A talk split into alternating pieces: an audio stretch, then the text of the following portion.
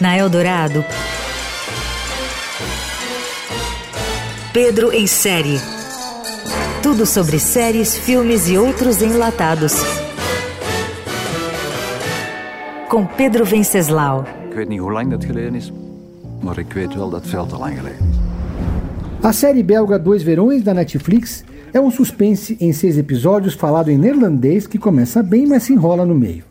A trama parte de uma boa ideia que foi mal desenvolvida e aborda o tema do abuso em dois momentos geracionais diferentes.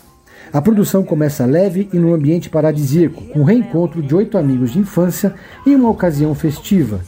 Romé é uma empresária bem-sucedida de tecnologia que vive com o marido Peter no Vale do Silício.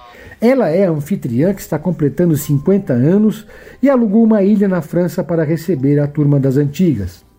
O encontro traz a lembrança de um fim de semana em 1992, quando todos eram jovens e com o mundo pela frente. A trama se divide então em duas épocas que são ligadas por uma desgraça. No verão passado, o grupo decidiu enfiar o pé na jaca, mas a festa descambou para o abuso sexual coletivo de uma das meninas. A ação foi registrada em vídeo por um dos rapazes.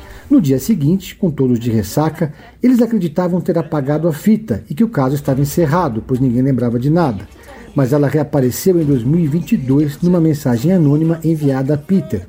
O chantagista pede dinheiro para não divulgar as imagens.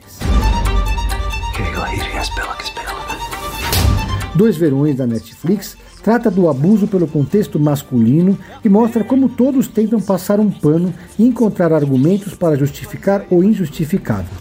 A série parte de uma teia de segredos para abordar os limites da juventude e a repercussão dos atos na vida adulta.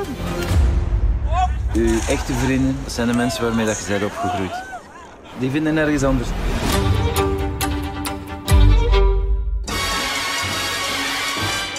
Você ouviu Pedro em série. Tudo sobre séries, filmes e outros enlatados com Pedro Venceslau.